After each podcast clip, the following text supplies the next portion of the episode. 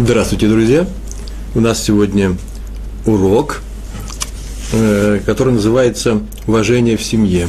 Уважение внутри семьи из цикла «Еврейское поведение». Сегодня мы будем говорить главным образом о, уважении к родителям, но поскольку мы все крепится все на этом уважении, то поговорим также о э, э, э, об отношении, уважении родителей к своим детям если можно.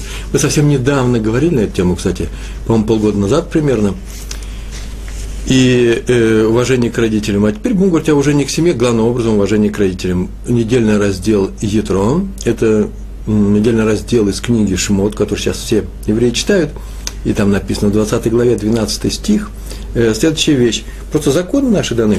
Почитай своего отца, свою мать, чтобы увеличились твои дни. Я не буду повторять ни истории, которые я приводил э, полгода назад, говоря на эту тему, не теорию, которая с этим связана. Попробуем рассказать что-то новое э, э, для того, чтобы укрепить наши еврейские семьи. Поскольку мы вернулись к Торе с вами, ну, значит, и наши семьи должны возвращаться к Торе. И именно как семьи. Посмотрим, что, что для этого требуется от нас с вами. Итак, мы прочитаем стих, в котором написано «Квод это Миха», Вэтимаха. Э, э, это означает уважай своего отца и свою мать. В эт их родительная поддержка. Кого? Сказали мудрецы, сказано в Мишли. Мишли это притчи. Э, третьей главе там так написано. Почитай Всевышнего, который смотрит за тобой смотрит за тобой. Там не так немножко сказано, сейчас я скажу. Там сказано, который, Михунха, э, почитай Всевышнего, который дает тебе, дает тебе твой капитал, твой, э, который в силу того, что он, э, в силу того, что ты имеешь, все, что, в силу того, что ты получил от него. Раз ты получил от него что-то, то, так можно трактовать этот стих, то ты его и почитай. И в Кедушин, трактате Кедушин Талмуда, 30 30 лист, э, вторая страница, там написано, почитай родителей, почитай Всевышнего, одновременно написано в Торе, в двух разных местах, и отсюда мы видим, что Тора переравнивает эти почитания даже одинаковыми словами, это она написала. Это означает, что находятся они на одном уровне. Вроде бы могли сказать, но все-таки почитать Всевышнего нужно выше, чем родители. А на своих уроках вообще-то у нас тема называется еврейское поведение. Это отношения между людьми.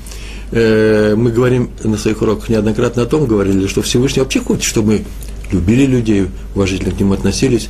И очень часто он говорит, что во многих местах э, Торы указано, Ремос называется намек, указано о том, что он предпочитает, чтобы мы уважительно относились в первую очередь к людям. А он подождет, потерпит, как подождал он, когда Авраам Авину, наш братец Авраам, разговаривая с ним, вдруг отвлекся и сказал, мимо меня проходят три путника, а они, наверное, голодные, жарко, их нужно, нужно им помочь.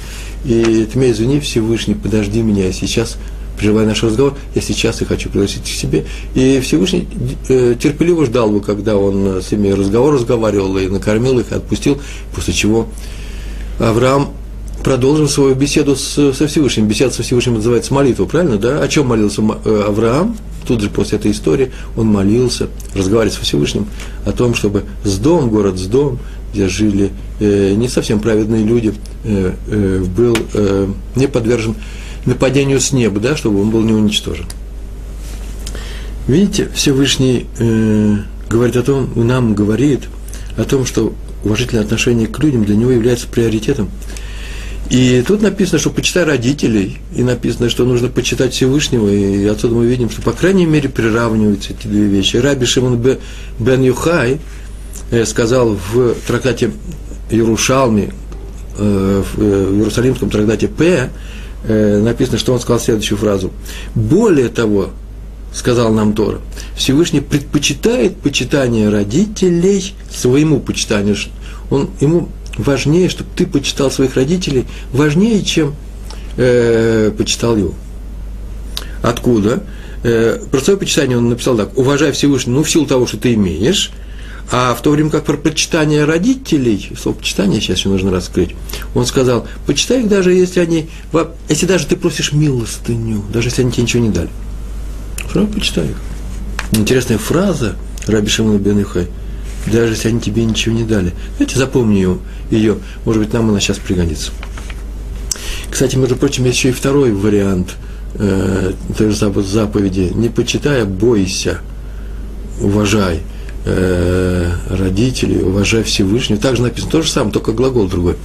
Вот интересно, все ли из нас знают о том, что это страх не подобен тому страху, который я испытываю, когда иду через вечером, через темный Измайловский парк в Москве, там есть хулиганы, я боюсь там ходить, или я боюсь отпускать своего ребенка, э, например, э, э, в субботу, в воскресенье со своими друзьями, э, хотя он уже взрослый ребенок, но он сейчас получил права на машину, я говорю ему все время – Э, езди осторожно, я боюсь за него. Вот подобен ли этот страх тому страху, который мы испытываем согласно этой заповеди. Бойся своих родителей и бойся Всевышнего. Отмечается, что это не тот страх. Здесь страх совсем другой. Несмотря на то, что я никак не, уже не являюсь зависимым от своего отца, предположим, и он э, не дает мне деньги, ни карманы, никак. Я зарабатываю на жизнь сам. Более того, он уже старый человек, и я за ним ухаживаю, я ему помогаю, и все равно я боюсь, боюсь его обидеть. Вот видите, вот это вот, это вот же природа того страха, который надо испытывать по отношению к родителям, по отношению к Всевышнему. Я боюсь греха. То же самое. Юрахет, э, э, тот, который Юре, э, Всевышний, да, Ашем. И человек, который, это называется Хариди, э, человек, который боится нарушить Тор. Боится неба, боится Всевышнего, боится греха. Это одно и то же. Боится совершить грех. Так вот, о страхе перед родителями сказано то же самое. Бойся отца и мать, и бойся Всевышнего. Все они приравниваются. И что это такое? Что это означает? Все?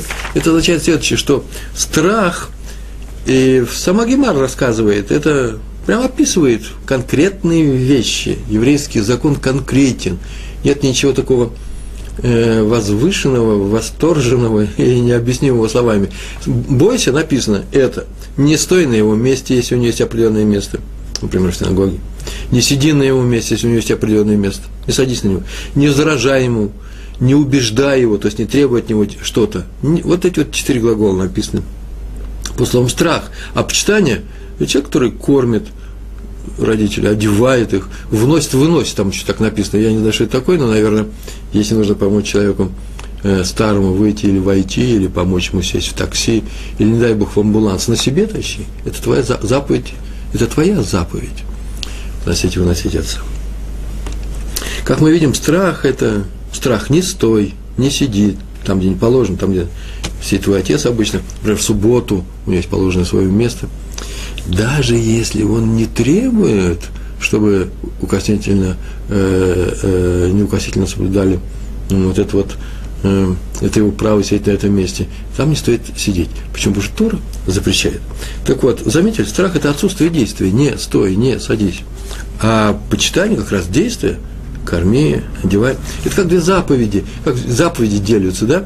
Заповеди есть не делай что-то, и есть заповеди делай. Э, страх в данном случае отсутствие действия, не делай, как запрет. А почитание, там, где действие э, корми, одевай его, это как бы повеление, соблюдай субботу, надевай на себя тфилин, э, справляй праздники, э, почитай родителей. Это как действия некоторые. Почитай родителей в чем? Корми их, одевай. Это действие. Э, между ними, запретами и повелительными заповедями есть некоторые разницы, мы знаем о ней, мы проходим. Так или иначе, в страхе есть некоторые действия тоже – вот что я хотел бы отметить, так написано в Талмуде. А именно приведен пример, когда некоторую вещь делают родители по отношению к сыну, и он должен выполнить эти слова, эту просьбу, и это будет и почитание, и страх. А именно, когда родители просят сделать сына то, нечто такое, в чем ему, в чем им самим нет пользы. Но есть польза для сына.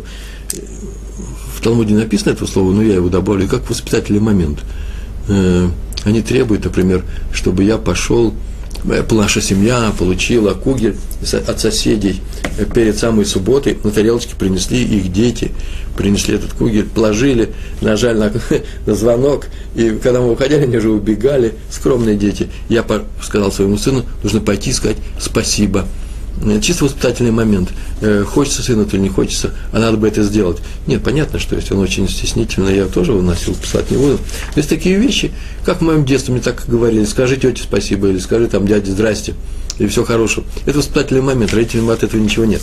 Так вот, когда они эти вещи эти делают, это делают такой воспитательный момент, если он их ослушается и не сделает, это называется возражение, да? А возражение называется не возражай. Что это такое страх? Помните, да, не стой на его месте, не сиди на его месте, не возражай ему. Это страх. И в то же время это некоторые действия нужно сделать, пойти сказать тете спасибо. Так что мы видим, привели пример, когда и то, и другое присутствует в некотором действии. И страх, и почитание. Э, ну, теперь нужно некоторые примеры приводить. Я сейчас их буду приводить. Первый пример о том, что были такие мудрецы, которые перед каждым исполнением каждой заповеди произносили некоторую фразу, которую вообще все остальные евреи, если произносят, произносят ее один раз, а вот были, произносили эти мудрецы три раза. Сейчас я скажу, что это за фраза. Это такая фраза, которая называется «Вот я готов исполнить». И ныне не мухан. Вот сейчас я буду выполнять Посмотрите в Сидурах, обязательно в большинстве случаев, э, в таких сильных заповедях, это написано. Э, вот я сейчас буду выполнять заповедь э, вознесения, подъема четырех видов арбаминим, да, в сукот. Или вот я сейчас буду выполнять заповедь сидеть в суке, когда идут а есть первый раз в начале дня, а потом там буду обязательно спать в суке, спят, если есть такая возможность. Или, например, вот я сейчас Э, готов выполнить заповедь кидуш, кидуш перед началом субботы. Посмотрите, в большинстве сидуров, э, э, настоящих сидуров это написано, настоящих не знаю. Я вот, э, слово как, я в свое время делал сидуры, переводил их, и в некоторых меня просили это сделать. Нет, в большинстве все равно написано, Геннадий, они муханы. Вот он, я, вот я готов выполнить заповедь, э, заповедь э, кидуша. Так вот, я выполнить готов заповедь, эту, э, эту заповедь, а вот были такие люди, которые трижды произносили эту вещь. А это означает, кому не произносили, о ком? О самом себе я готов. Потом слово я готов, ну, пускай заслуга этой заповеди будет достанется моему отцу, живому или мертвому все равно. И потом то же самое говорил про мать. И э, получается, что он преднамеренно уже просил Всевышнего, если будет у него награда за эту заповедь, дать эту часть этой награды, не умоляя его, потому что просто взять так заповедями, они, они калькируются, э, э, копия идет, кусочек ее идет отцу, матери, э, меньше тебе, тебе не, оста, не остается, в некоторых случаях остается меньше, но не в этом случае. И э, им э, засчитывается заповедь, сделанная их сыном, засчитывается им, даже если они умерли. Это будет, им награда, как награда э, э, всей их жизни, в конце их жизни, в конце, может быть, всей истории, э, человечества. Им как-то суммируются все эти награды, и если хорошее дело делают их потомки, как было сказано, засчитывается эта награда Алпаем Дород, да, две тысячи две тысячи поколений, то есть навечно. Все-все-все, которые друг другу передают то, что ты дал следующему поколению. Вот, например, это, выполняйте эту заповедь. Вот о чем мы говорим сейчас молодой человек. А именно говорит, сейчас я буду выполнять заповедь, и зачтите, пожалуйста, там наверху, в небесной канцелярии, эту заповедь и моему отцу, и моей матери. И почему? Да потому что они научили в этой заповеди. А если они даже не научили, как в нашем случае, мы в большинстве случаев вернулись к Торе, не учась своих родителей, они мне дали жизнь, дали мне возможность выполнить эту заповедь. Кстати, между прочим, я не знаю, нужно ли повторять вот эту вот вещь э, Генени э, э, в том случае, когда я действительно не учил э, Тору, никак не учил Тору у своей мамы и папы. Вопрос, называется Шилатрав, нужно задать этот вопрос. Блин, надо, я попробую это сделать. Э, так, в частности, поступал э, Раф Александр Зискин из Родно. Так, так написано. Написано Городно. Я так думаю, может, это город Гродно. Я уже боюсь теперь ошибаться, потому что всякие случаи у нас были. Известнейший раввин, кстати. Этому нас научил, так он получал своего отца, кстати. Вот об этом и говорит Тора. Она говорит о, у меня, знаете, такое выражение, о раздельном почитании, раздельном. Отец отдельно, мать отдельно. То есть это все не одна, не одна заповедь почитания, это две разных заповеди. Надо почитать и того, и другого, но не вопреки э, э, друг другу. Понятно, что если они говорят некоторую вещь, которую я не могу выполнить, не могу я ее выполнить, почему? Потому что они противоречивы. Например, по времени. Мама говорит, мне сделай то-то, а папа говорит, сначала сделай то-то. Если они говорят вещи вообще совсем другие, ну, тоже это непростая вещь. Но посмотрим, как это в нашей Торе реализовалось. Про Якова, Авину, про нашу праца Якова написано, Бережит 28 глава, там в 7 стих, посмотрите, когда после всего того, что случилось с Исавом, и браха Исава каким-то образом досталась Якову, и Исав его немножко не взлюбил, то было сказано, что мать ему сказала, беги скорее отсюда, пока не утих, не успокоился Исав, пока не утих его грех, э, грех, гнев. А отец ему сказал, да, иди э, туда-то, так мы читаем, и э, в Мидрашах, и найди себе жену, э, иди в семейство Лаван, найди себе жену. Получается, две заповеди не сказали, и написано, и послушал Яков свою, и своего отца, и свою мать порознь, а именно отца послушал, потому что пошел жениться, а Яков, потому что, а, а мать свою послушал, потому что побежал от Исава. И то же самое дальше написано. Через три стиха, 28 глава, 10 стих. И написано, и вышел Яков из Бершевы и пошел в Харан. Можно было бы сказать, и вышел он, э, не надо входить, и пошел он в Харан. Нет, вышел, почему? Потому что сказала ему мать, выйди, беги, выходи отсюда. И он вышел, он убежал.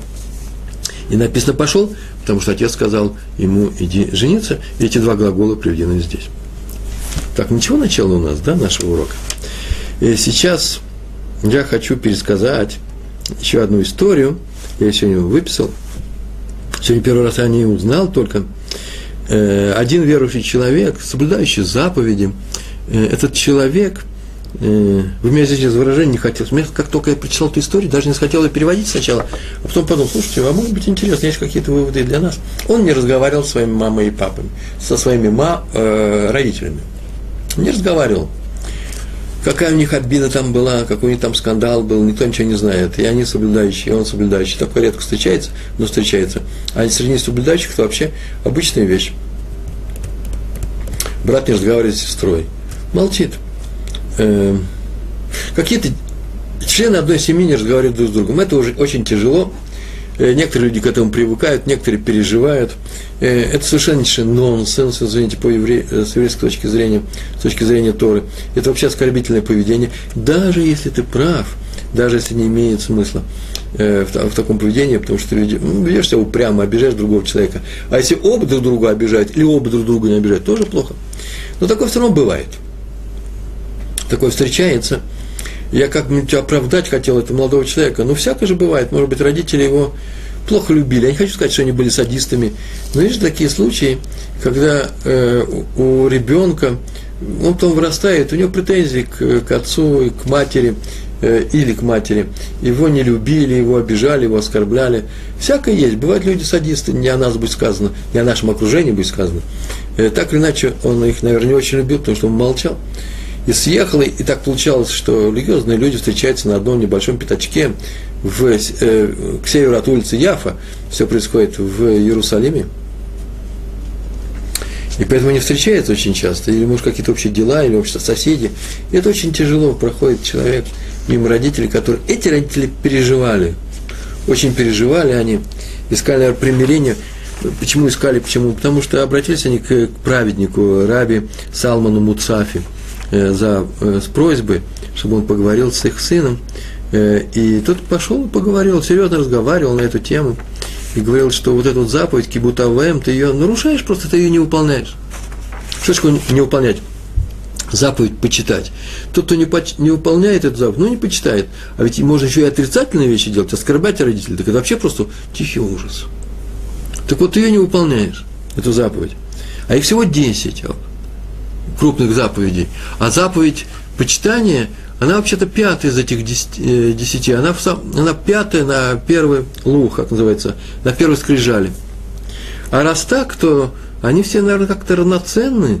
И получается, наверное, он об этом сказал, он сказал точно об этом, только не знаю, какими словами, что ты, вот если бы ты нарушал заповедь э, признания Всевышнего, первая заповедь, да, то же самое было бы. Вот что ты сейчас делаешь. Или, например, ты нарушаешь субботу – вот при, прилюдно при всех нарушаешь субботу. То же самое, что сейчас ты с ним не разговариваешь. Может быть, не прилюдно, все равно это нельзя делать. Но никакие объяснения ни, никак, ни, никак не помогали. И остальные девять заповедей он соблюдал, и ему было хорошо. История такая непростая. Я сейчас смотрю, может, не надо рассказывать. Тут написано было, что он разговаривал с ним раза два, а потом пришел и сказал, вот смотри. Дело в том, что наверху, Верховный суд, там наверху, Мишпат Ильян вынес себе смертельный приговор. И я его шалих, я его посланец. Мне сюда прислали сказать тебе, что ты смертник. Он тебе дает последние три дня. Одумайся. И все, ушел. И три к нему не приходил. На третий день он к нему пришел. Раф, Раби Салман Муцафи. А он работал. Он к нему пришел на то место, где он там работал. Там было много народу. Он посмотрел на него издалека. И тот тоже на него посмотрел, он его увидел. Спокойно посмотрел. Не перепуганно, ни разу, ничего никак. Спокойно посмотрел. И тот решил, сейчас ничего не будет ему говорить, подождет, подождет конца рабочего дня, через полчаса, и подойдет к нему и скажет, что скажет, что неизвестно, что сказать ведь. Пришло время смерти. И ушел. И когда он пришел, он вдруг увидал, что отъезжает от этого места амбуланс, э, карета скорой помощи, санитары, его вынесли, э, в принципе, он потерял сознание, и так не приходя в сознание умер. Он умер. Когда эту историю Рав Салман Муцафи рассказал своему другу, величайшему раввину, Раву Кадури, тот руками сплеснул. Как ты мог такое сказать? Как ты мог сказать, что ты смертник? Ты, ты разве ты его не убил? Ты сказал, я вообще-то ничего ему не говорил, я разговаривал с ним, вдруг я почувствовал, как Раф Муцафи говорит, что кто-то моими губами руководит, кто-то вложил мне эти слова, и я их сказал. Как будто мне потребовали – Хорошо, а почему он тебя спокойно посмотрел? Вот все время подчеркиваешь, спокойно посмотрел. Он что, тоже почувствовал, что он умирает? Да нет, может быть, он сделал шу. Он знал, что все в порядке, он теперь одумался. И тогда Раф Кадори говорит, а помолимся давай за его душу. Как будто бы он исправился. И бы так, скорее всего, и было. Вот весь финал этой истории. Э, зачем я вам рассказываю ее? Я ее рассказываю за тем, чтобы не, не для того, чтобы испугать э, вас – или чтобы передали, испугали каких-то других людей, разговаривать с своими папами, мамами. Не, а для того, чтобы подчеркнуть, что он рассказал непростые вещи. Верхов... Дело не в том, что Верховный суд вынес решение убить его. Нет, не в этом дело. А дело в том, что кто нарушает эту заповедь, тот нарушает, приравнивается нарушителю всех десяти заповедей, которые получены, которые были записаны на наших лухот, в наших скрижалях. Ни больше, ни меньше. А за это э, действительно какое должно быть наказание. Страшная вещь. А с другой стороны, что делать, если действительно родители, э, на чей-то взгляд, ну, недостойны они хорошего поведения? Ну, не знаю, там преступники какие-то, что теперь делать? Что теперь делать? Хороший вопрос. В конце вы даже мне ответить, вообще я так полагаю, на это. Что делать? У нас здесь заповедь уважать их родителей. Запомним этот вопрос, ладно, договорились. Только мне не посылайте этот вопрос, почему? Потому что э, это я, я вас спрашиваю, это мой вопрос вам. Адмор из Гур, Адмор из Гур, это значит гурские хасиды, э, Раби Авраам Мортх Альтер, мы часто о нем рассказываем, он ехал из Варшавы в город Бялы, так написано, Бялы, есть такой город. Ехал он к своему тестю, кстати. И сидели люди в той же самой карете, это была вообще-то карета, и сидел напротив человек, и потом он все это и рассказал. Э, ну не сам жираф, может быть, спутники рассказали об этом, но сел напротив человека и видел, что все время Адмор сидит и учит Талмуд, Гемару, большая книга, и он учит, вот сколько они ехали часов, столько они, он ее учил. Маленький свет над ним горел, свечки там какие-то, я не знаю, что там, в каком свете. Почему при свете? Потому что уже началась ночь, и тот человек в, в полудреме раскрыл глаза, и вдруг видит, как Адмор залез к себе там в карман, достал луковицу часов, там написано, достал часы, посмотрел, сказал, ой, полночь, нахт такой, да, нахт. И закрыл их, очень быстро схватил свой саквояж, начал тут что-то доставать, достал еду, разложил ее, там даже было написано, взял хлеб, как он тут же сделал на Едаем, я не знаю, как это он сидя сделал на Едаем, э, так написано было. И, э, ну, это, наверное, несложно. Я бы сделал на Едаем в карете. И э, начал очень быстро есть, очень быстро начал кушать. Я бы сказал, давясь. Пусть сейчас съел, все сложил, сделал ряд Амазон, пока все остальные спали, взял снова Талмуд Гемары и читал, и учил его дальше. И этот молодой человек, который сел напротив него, спросил, Рэба, мне извините, а почему такая спешность? И он, объяснения очень простые могли быть. Ну, скажете, Рэба, вообще такой великий человек, так быстро кушает. Так я тоже хочу научиться. Может, вообще всем нам нужно сейчас быстро, срочно кушать? Я не знаю. А то говорю, да нет, дело очень простое, я уже уезжал, и моя мама вдруг принесла, мама Адмора из гор, мама принесла еду ему, которую она приготовила в дорогу, и сказала, пожалуйста, съешь это сегодня, не оставляй это до завтра, сегодня съешь. И я ей обещал. Сегодня кончалось в полночь. И я, чтобы выполнить свое обещание, срочно это скушал. Это называется кибута АВМ, почитание родителей. Немножко смешная история, но все равно даже в мелочах, даже в мелочах надо делать то, что мы делаем, и собираемся делать в, в крупном плане. Это очень важная вещь. Если кто-то говорит, ну эту мелочь я могу оставить, я буду заниматься только крупными вещами, тот и крупную не будет делать, тот уже разрешил себе чего-то не делать. Если мы надуем шарик, э, баллон, да, э, воздушный, то маленькую дырочку можем делать. Ну, маленькая дырочка же не сломает весь шарик. Сломает. От маленькой дырочки ломается весь шарик. Если ты не сделал мелкую вещь, то так и, и, и крупно ты не сделаешь. Человек, который ворует мелкие деньги, и большие украдет. Мелкие деньги, он кому они нужны? Человек, который не выполняет заповедь Кибутаваем, может нагрубить своему, своим родителям, вообще ее не выполняет. Нет, понятно, что ему нужно просто исправиться. Нельзя сказать, ну, мелочи, я накричал на маму. А по крупному я ей буду помогать, я ее буду кормить, я ее кормлю уже. Нет, нет, не годится. Э, выполнение заповеди должно быть. Вот такой, как у Адмора из Гур, который даже торопился кушать, потому что он обещал маме своей выполнить ее просьбу. Раби Хаим Соловейчик из Бриска. Э, эта история вообще всегда рассказывается, она такая очень популярная. Э, он всегда вставал, когда приходил его сын, Вейвел его звали. Вейл, так он его называл. Э, так и полагаю, что это Раби Исаак Зеев, Вейл, да? Вольф. И он вставал, когда видел, почему что Талмит Хахам, это мудрец, это мудрец полной Торы. И несмотря на то, что он уже был пожилым человеком, он все вставал. А в это время он сидел учился. Э, э, его сын был в синагоге, он был главным раввином, а в Бедин, не большие функции у него были в городе, я не помню, какое-то время было. Потом Э, он стал э, руководителем, крупным руководителем поколения, Раф Соловейчик. А тут еще молодой был, приходил, а его отец уже пожилой сидел, в, салон называется в, э, по-еврейски, не знаю, как в остальных местах, большая комната, которая внешне ко всей квартире, перед входом. Человек входящий оказывался в этой большой комнате. И там сидел учился.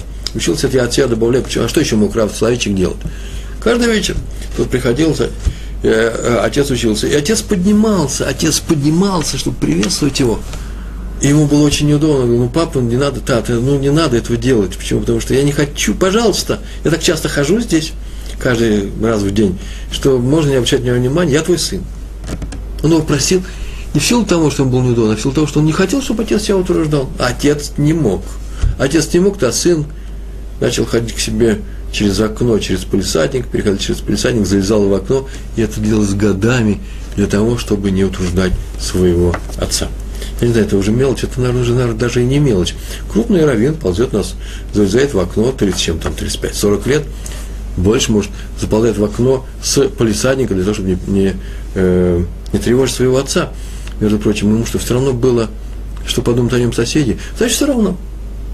Значит, Ничего страшного в этом нет. Я себя увидел Рава Славича, который лезет в окно, я бы не подумал, что он лезет в чужую квартиру. Я решил, что все в порядке. Но интересно стало бы. И когда я узнал об этой истории, я обязательно пришел бы сюда и рассказал ее вам. И сам бы выучил много из этого. Одна, вся Тора, можно такие слова сказать, вся Тора – это хесед. Это один большой, огромный хесед. Авраам – это хесед. А раз он принес Тору, мы уже говорили об этом, вообще это, это еврейское поведение, это наш лейтмотив здесь мы начинаемся с Авраама. Уж точно с Авраама мы начинаемся. Правда, еще и Ишмаэль начинается, и Исаав. Поэтому мы начинаемся, продолжаемся в Ицхаке, и уже Яков – это финал нашего начала, да? От Якова мы все уже э, и есть евреи. Но начинаемся мы с Авраама, а Авраам – это Хесед. Ведь Тора, в принципе, была же ведь и до Авраама, мы уже говорили об этом, в Ешивах Шема и Эвера. А раз так, то, наверное, нужно говорить, что мы начинаемся с Шема и Эвера, ведь Даже Яков учился у них. Тору они изучали, пошли учить у э, этих крупнейших мудрецов. И все равно мы говорим, что все начинается с Авраама. Потому что Авраам принес в мир то, чего не было еще в этом мире. По крайней мере, в такой степени. Хесед. Мне сегодня э, на блоге, который я веду, один человек написал, э, э, Реброван, э, вы доводите все до предела. Ну, как, как, он, как он написал? Слова Илеля, Гилеля он написал, но не важно. Илеля вы доводите до абсолюта. Как будто бы они не абсолютные. Не делал другому то, что не хочешь, чтобы делали тебе. Хесед вы доводите до абсолюта. Мне так это выражение понравилось. Наверное, имелось в виду, что я довожу до предела, но все равно красиво звучит, да? Хесед абсолютный, красивый. Никаких исключений в хесаде нет. Не может быть, что я должен люби, любить людей. Мне сказано, люби людей. Но когда тебе неудобно, не люби. Этого нету. Это абсолютное правило. Поэтому вся Тора – это хесед. А раз так, то мы начинаем учить э, с Авраама. О чем он там говорил? О том, что он хеседу учил людей. И он понял, что хесед людей, людей трудно научить, они будут сопротивляться, как мои евреи, кстати, как мои читатели на блоге, не доводить до, до абсолюта, можно да, от хеседа и отступить. Интересно. Ой, я боюсь, евреи это часто бывает еще и греки, да, две цивилизации боролись, одна у одной хесед, любовь, а у других истина. Истина, вопреки люд, людям даже, истина важнее всех остальных. Непростая вещь, нужно об этом тему поговорить. Я уже написал одну статью, напишу сейчас вторую статью на эту тему в нашем блоге. Авраам хотел народ приучить, народ, семью, который потом станет народом, чтобы мы людей учили с детства хеседу. А надо для этого иметь семью. А семья на чем держится? Правильно, внутренний хесед в этой семье, на взаимном уважении. Но то, что отец с матерью любит ребенка, это понятно, это биологически понятно и объяснимо. А почему ребенок должен любить отца с матерью? Мне, извините, это понятно тоже, если мы посмотрим, как они взрослые вырастают, и потом мораль всей общины приводит к тому, договорное право, да, э, э, такая конвенция подписывается моральная, э, судя по э, Вольтеру и Дидро, подписывается договор общественный, что давайте их уважать, не обижать, не выкидывать на улицу. Нет, нет, это можно дойти до этого мозгами, но Тора потребовала. Она не требует от, от матери, чтобы мать любила своего ребенка, она требует от ребенка, чтобы он, когда будет, станет постарше, будет выполнять заповеди, уважал свою мать и любил ее. Уважал и боялся. Поэтому хорошие семейные отношения, они основные в Торе. Без них нет Торы. Вот почему я все это рассказываю. Потому что хесед в семье, самое важное, что есть у нас, это основа, басис, базис. Одна из первых заповедей, поэтому почитание родителей. Она идет в скрижалях, она написана, не написано в скрижалях «люби друг ближнего, как самого себя». Это уже, это уже, это уже заповедь Торы, которая лежит вне этих десяти заповедей. А если говорить о том, что это основные, то почитание родителей важнее – Говорят, до нее можно дойти своим умом, я думаю, что нет. Э, Все равно даже те люди, которые дойдут, или те общества, те общины, где дошли до этого своим умом, как в европейской цивилизации, культуре, все равно есть некоторые границы, через которые человек переступит при некоторых обстоятельствах, а у нас она безгранична. Как мне написали сегодня, доведена до абсолюта.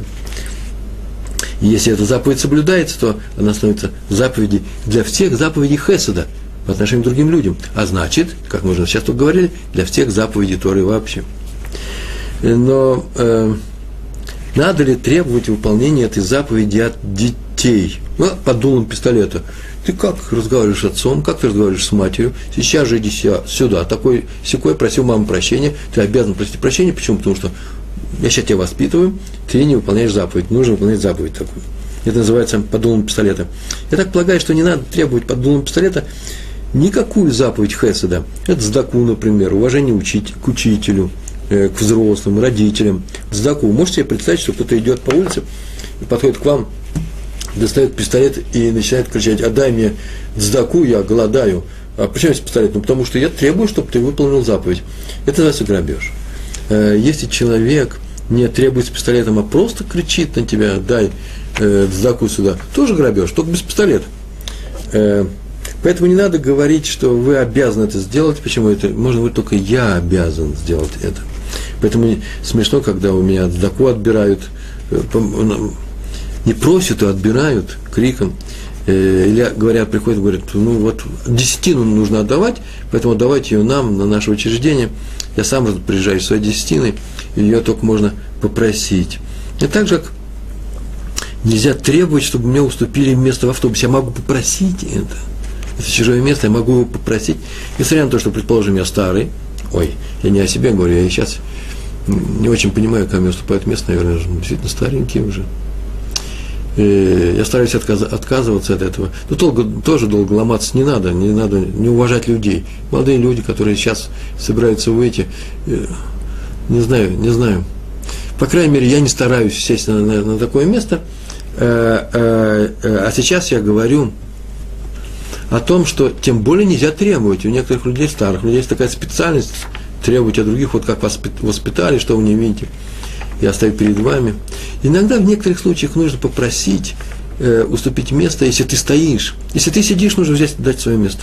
Почитайте статью у меня, кстати, тема в блоге, называется «Уступить место в автобусе». Если ты стоишь, то можешь другого попросить. Но попросить, а не потребовать. И не обвинять, какое поколение сейчас пошло, какой ужас. Почему? Потому что вообще-то это место куплено, за это заплатили деньги. И отбирать эти деньги, чтобы он стоял, ехал явно не так, как в самом начале рассчитывал, не по цене. Это все равно, что с криком отбирать сдаку имел с ним на улице. Ну, вот, извините, такой длинный момент был. Раф Мейер Вактфогель. Ну, прям такая фамилия. В городе Лейквуд говорят, что это известнейший раввин был, известный. Ему сказали, что Бахур Ешивы, Бахур – это студент Ешивы, ходит уже навстречу к Гешот. Вы знаете, что это такое, да? Шедух – когда собирается устраивать некоторый, э, какой-то брак, э, молодой человек встречается с молодой девушкой, это называется гишот, встречи, и э, молодой человек вот входит туда, но против этого выступает его отец. Вот именно против, против этих встреч. Я не знаю, как так получилось, как он там вышел, на такой шедух, может, он жил самостоятельно, может быть, не такой уже был и молодой. Да нет, Бахур Ишива написано. Ну, может быть, они жили отдельно от отца. Я не знаю, почему отец против, а он вышел на эти встречи. Может быть, он жил с матерью. Мать была за, а отец был, потом узнал, был против. Не знаю. Так, что, так иначе он был против. И что делать? И спросили, в Лейквуде спросили Рава в Актфоге, он сказал, нельзя идти против меня, не отца. Я объяснил очень просто.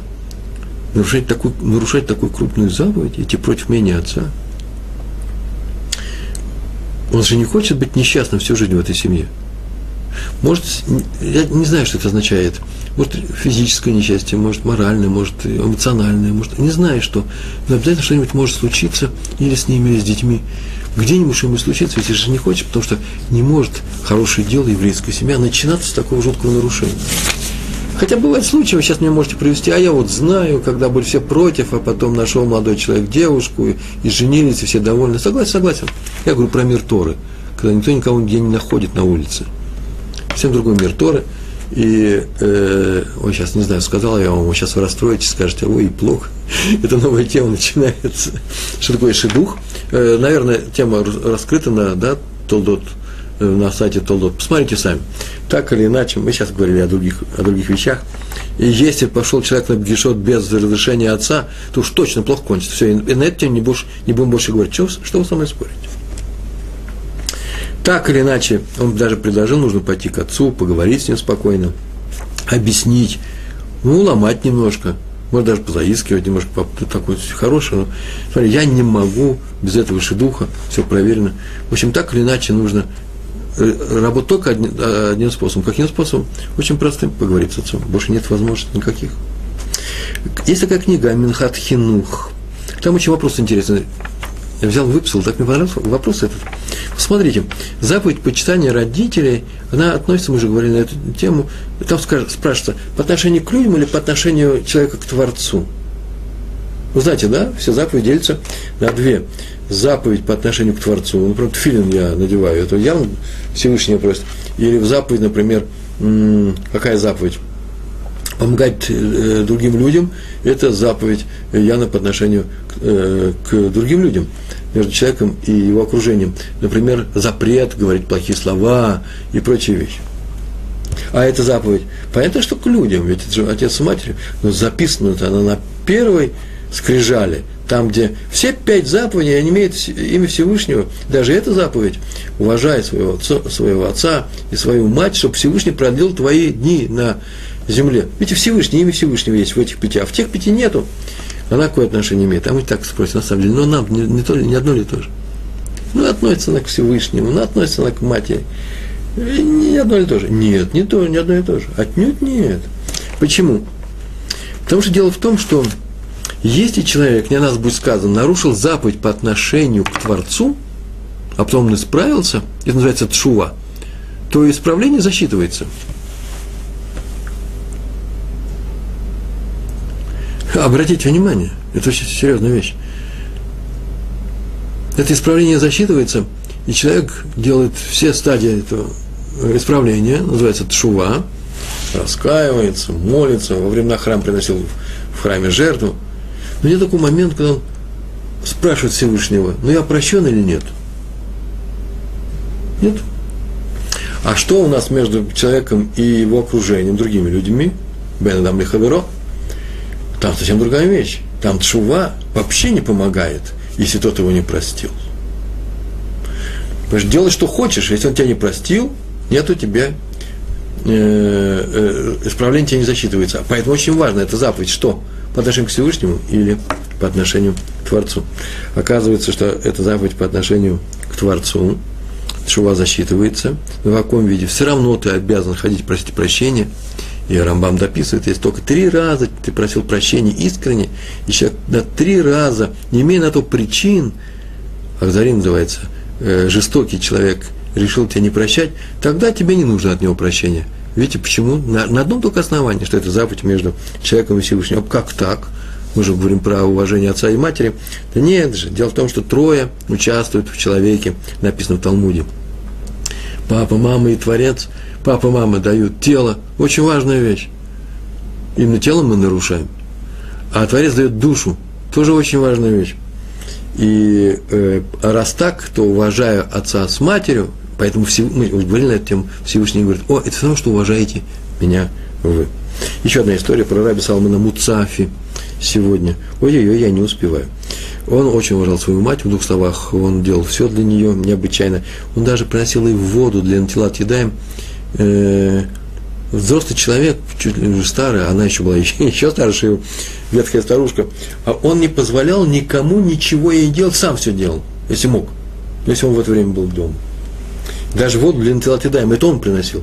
Он ее приносил в, в каком-то сосуде, все остальные шли э, там мыть руки. Приносил ей тарелки – ни слуги, ни внуки, ни дети. Он и приносил всегда и ставил перед ней э, приборы на стол, э, на трапезу. И у него родился сын. И, а у Сфарадим, надо вам сказать, когда рождается сын, тоже проводят бриз, как и мы, то есть как и мы, как и Ашкенази, на восьмой день, евреи из колена Иуды. И делают, все евреи изо всех, из всех колен делают бриз, брит мила. У Ноашкиназим Э, после первой сиуды в субботу после рождения перед бритом, даже если брит будет на завтра в субботу, мы делаем, э, собираются люди, легкая трапеза делается без хлеба, называется шалом захор. Захар, шалом захар. А у Сфарадим нет такой вещи, они делают другую трапезу. Они делают ее ночью, вечером, перед бритмилой, даже если она выпала в будничные дни. Называется брит исхак брит, который был совершен Исхаком. Исхак был первый человек, которому брит совершили на восьмой день. Так вот, трапеза это очень короткая, ее не затягивает, принято, не затягивайте ее. А вот мать, просили мать Рава Салмона Муцафи, сидела на этой трапезе, и попросила своего сына, это было недалеко, чтобы он пошел или послал кого-нибудь и пригласил э, его друзей, раввинов, тоже людей пожилых, известнейших раввинов в Иерусалиме, и чтобы они тоже поучаствовали здесь, на этой трапезе. И все понимали, что трапеза будет затягиваться. Ее там подчеркнуто, что она не должна быть длинной, как у нас э, наша э, трапеза Шалом Захор, она э, все-таки длинновата, но это не трапеза. А здесь, Макпедим называется, стараются ее делать короткой.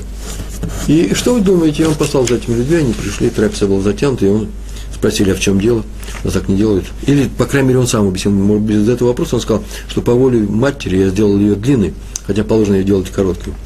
Это важная вещь, для меня важная вещь для этого урока. Почему? Не слушают родители, если они приказывают сделать что-то против закона Торы. но их слушают, если они выступают, просят что-то сделать, например, против обычая, как мы сейчас видим в данном случае. Такое обычай, вот родители слушают. Это очень важно. И вообще очень важно не воевать с родителями на тему Торы, кашрута и прочих вещей. И некоторые приходят к, к Торе, а родители не успевают. Мы так это быстро часто делаем, такие евреи очень сильные у нас, евреи русскоязычные, что это делают быстрее, чем их родители, они не успевают за ним. Некоторые настолько бегут, раньше мужа намного прибегают к Торе, э, раньше жены, раньше своих детей. А хорошо все это вместе делать. Это что не значит, что нужно остановиться и ждать их. Ну, по крайней мере, есть такой момент, есть некоторое напряжение, когда одни уже, а вторые еще не. Одни уже да, а вторые еще нет. И главное, чтобы здесь не было ни скандалов, и поэтому не воюют, вот именно слово такое, не воюют с на тему Торы, кашрута, почему? Потому что война это называется неуважение, невыполнение этой заповеди. Э, но в то же время нельзя слушать родителей, если не приказано, например, зажечь свет в субботу, телевизор. Но им нужно объяснить с любовью, чтобы они сказали, о, смотрите, человек стал мягче, приятнее, культурнее, мягче и приятнее, он и раньше был э, такой, а теперь стал еще больше благодаря Торы. Благодаря Торы. Чтобы нам никто не сказал, ой, смотрите, он резкий, он ругается, и все это из-за его Торы. Это называется хилуль Ашем. А нам нужно делать кидуж Ашем, освящение Торы. И поэтому тот, кто грубит, ругаясь за Тору, грубит родителям, гру... именно на тему Торы, тот Тору нарушает. Вот самое важное, самое главное. Рав Борух Берлибовец – он тоже, вот как и Раф Салман Муцафи, Салман Муцафи, он очень ухаживал за родителями, уважал, и это, это отмечали все с повышенной ответственностью. А жили они у него, рядом с Ишивой. И он успевал, он учился все время. У него вообще ни разу никто не видел Рава, Лейбовица без э, Талмуда в руках. Он все время учился. Он все время учился. И несмотря на это, он успевал еще прийти, ну, с Талмудом в руках, наверное, в это время он Талмуд оставлял, при, прийти домой и ухаживал за родителями, предупреждая, предупреждая каждое их желание. Все он успевал, э, даже еще говорили, как он успевает все это делать. Сам рассказывал о себе, а, э, что такое воспитание ребенка, в смысле уважения, в, в, вот этой заповеди уважать отца с матерью. Он был в Бриске, и в молодости он увидел, как в Бриск приехал Раф э, Соловейчик, автор книги Бес Леви. И он приехал своим сыном Хаймке. Э, э, Хаймке, э, слово Хайм, э, мы говорили уже о нем сегодня говорили, когда он был старый, он э, встал, когда его сын приходил, а вот сейчас он здесь маленький. И э, они приехали в Бриск, и уже утром, в это время в Бриске был главным раввином город, города Равдискин, и утром они посетили его синагогу, пришли, и маленький мальчик, судя по поведению, лет пять было, я не вижу, что было больше, он залез на место, на стул, где сидит обычно главный раввин этого города. И когда он пришел, посмотрел, сидит ребенок, он даже не знал, чей это ребенок, и э, он начал с ним разговаривать. И так думаю, сейчас я этот весь диалог приведу, что вообще желание э, Рава Дискина было, чтобы мальчик встал и ушел. Вот сейчас окажется, что это главный раввин. Но хотел бы сделать это мягко. И поэтому он сказал, ну, поздоровался ему, а потом спросил, ты умеешь учиться? То сказал, вода, и, конечно. На идиш был разговор. Да, конечно, я умею учиться в Торе. Я, ну, ты сильный в Торе, да, сильный, сильный. Но ты учишься э, лучше, чем главный раввин города. Как ты думаешь? Он говорит, конечно, намного лучше. После чего он уже ничего не мог нового найти и спросить, ну ты учишься лучше, чем твой, твой отец? Лучше? Он говорит, подумал и говорит, нет, вот, пожалуй, нет. Лучше моего отца никто во всем мире не учится. Вот это уважение, которое входит в, в, в детей, э, уважение к родителям, э, оно ведь складывается из тоже из очень простых вещей родители себя таким образом ведут, что э, их поведение уже заслуживает уважения в глазах, в глазах их детей. То есть они ведут себя соответствующим образом. Если кто-то приходит и говорит, меня не уважают мои дети, получается, что вообще этот человек расписывается в собственном неумении, в собственном, э, в собственном проколе. И именно он чего-то сделал, в собственной слабости. Он проиграл. Э, нужно себя вести так, чтобы тебя уважали. Э, в данном, в данном случае мальчик видит, как кто-то учится, серьезно учится, и поэтому он считает, что именно это является э, примером для подражания. И с этого начинается настоящее уважение. И то же самое я могу сказать о своей семье. Кстати, я приехал с другой страны, я приехал из другой культуры, Э, у нас были изумительные отношения э, между моими родителями, моим отцом. Мой отец вообще-то редкий, редкий, редкий был человек. У него вообще не было врагов в его жизни, вообще ни разу. Я не мог себе представить, что кто-нибудь его не любил. Но так или иначе, э, никто нас особенно не воспитывал в, в смысле Торы. А, и мои дети здесь, мы их родили, мы здесь уже в Израиле, я говорю о тех израильских своих детях. И они ходили в еврейские заведения разные, и как все положено, и с друзьями своими общаются.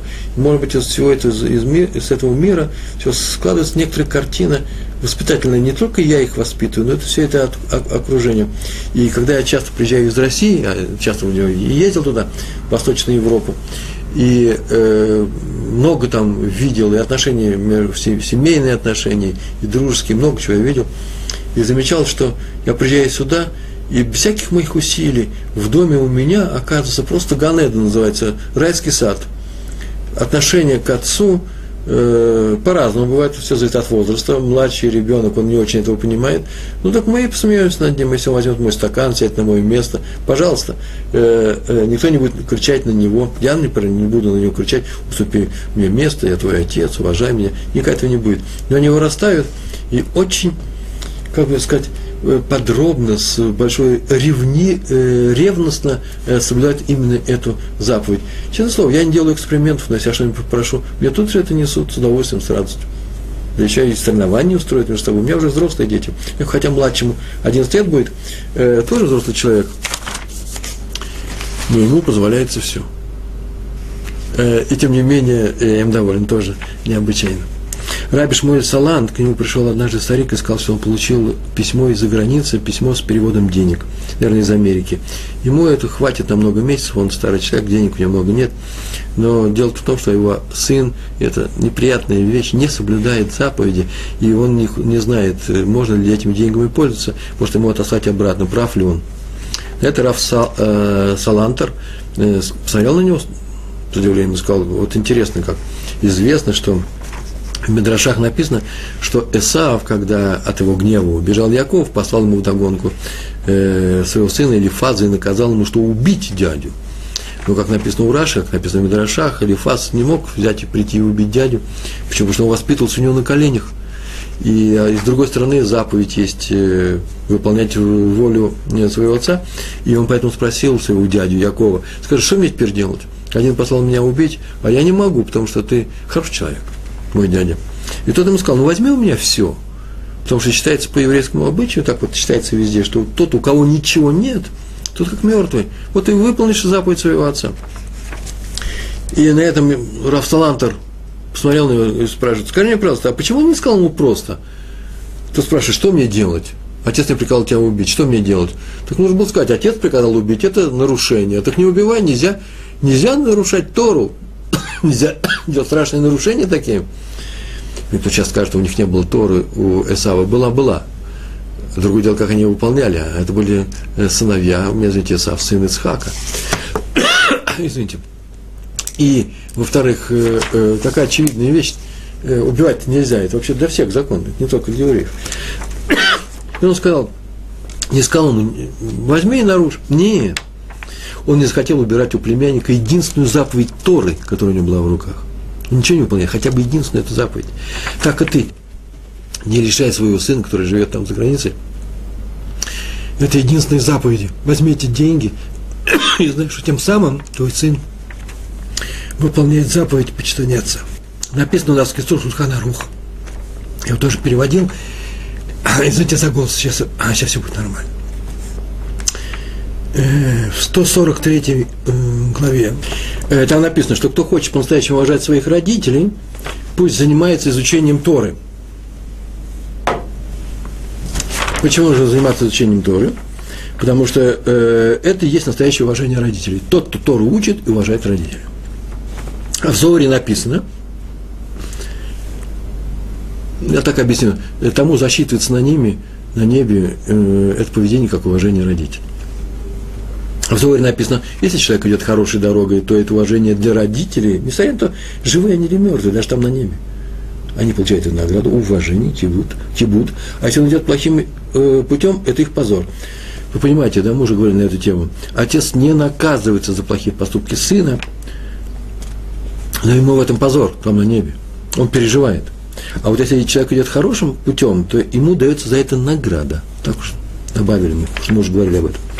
Раби Бенцион Абу Шауль. Он тоже почитал своих родителей без меры, вставал, когда в синагогу входит, он молится, в синагогу входит его отец старый, он вставал, даже если он сидит, он вставал. Нет, другое дело, что если он стоял, даже на эстре нельзя садиться. У вас нет такого почитания садиться. Но, представляете, человек читает Псукеда Зимра, ушел, и все равно одним глазом он смотрит на дверь, потому что знает, что сейчас отец может войти, и вставал всегда, когда тот входил. Э, его мать говорила, что ни разу она ни, ни о чем его не попросила, своего сына Бенциона. Почему? Потому что он упреждал все ее желания. Он же знал, что она сейчас попросит. А, а сам он себе однажды сказал, что если бы мои родители попросили меня стоять рядом с ними всю ночь, предположим, ничего не боятся, всю ночь, я с удовольствием простоял, с радостью, с весельем простоял бы. А Резаль написал, что э, есть, надо, это сефардский обычай, надо следующим образом делать. Перед началом субботы поцеловать руку матери. Так у Сфарадим положено. Так вот, Раф Абу Шауль в 48 году под обстрелом ходил из Катамонов на улице Шмуэль Анави, э, в Иерусалиме, совсем близко с, арабской, э, с границей с арабами, чтобы поцеловать руку матери. Возвращался домой уже, когда было темно, и запаздывал, запаздывал с началом э, э, субботней трапезы, только из-за того, чтобы выполнить эту заповедь. Ну и сейчас две несколько историй у нас осталось, у нас осталось ровно три минуты.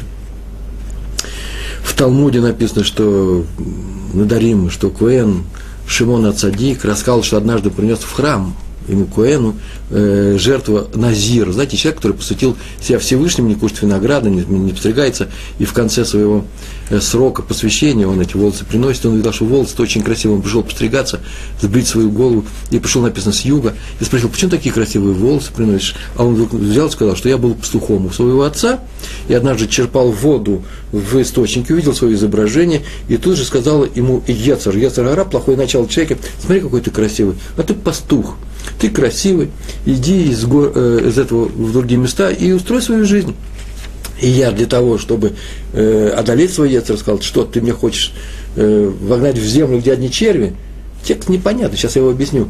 Э, и для этого он взял, пришел и э, посвятил свои волосы э, храму и назир, выполнил назирут. И объясняют в, в, в комментаторах, что сейчас произошло. Пришел с юга, это означает, что этот мудрец, тем самым такой ремес, да тот, кто приходит с юга, вся мудрец. Так было написано э, в, э, в этом рассказе. А раз он мудрец, да еще и уважаемый человек, мог бы взгордиться и поэтому было предложено, оставь, он был пастухом своего отца, оставь своего отца, не будь него пастухом, оставь эту заповедь и иди устраивай свою жизнь. На что он сказал своему Етру, как ты хочешь, чтобы я пришел в землю, чтобы черви меня ели, чтобы я лишился награды в будущем мире, нарушив эту страшную заповедь, э, эту очень важную заповедь. Ну, в принципе, мы с вами уже заканчиваем урок. Вот я не успел, в редкий случай, я не успел э, сказать все истории, которые у него были. Ровно все ушло на каше. У меня за не так получилось. Но заповедь очень важна. Она стоит в самой, может быть, основе, э, в, в самом начале всего того здания, которое построено э, в, в виде Торы, на Хесаде. У нас в самом начале стоит Хесад. И какой Хесад? Уважение к отцу и матери, страху э, перед отцом и, матерью, которые приравниваются к страху перед Всевышним, а именно к страху не получить, не дай Бог, награду в будущем мире. Прожить жизнь, э, которая, итоги которые будут э, подтверждены как неудачные, это одно и то же. Вот мы боимся э, не уважать своих родителей. Мы сейчас увидали, что в основе всего лежит именно эта вещь. Не будем требовать от детей уважения к нам, будем вести себя так, чтобы они нас уважали, но своих родителей будем уважать. И, э, главное, чтобы э, дни их продлились для этого. Большое вам спасибо. Всего хорошего. Шалом, шалом.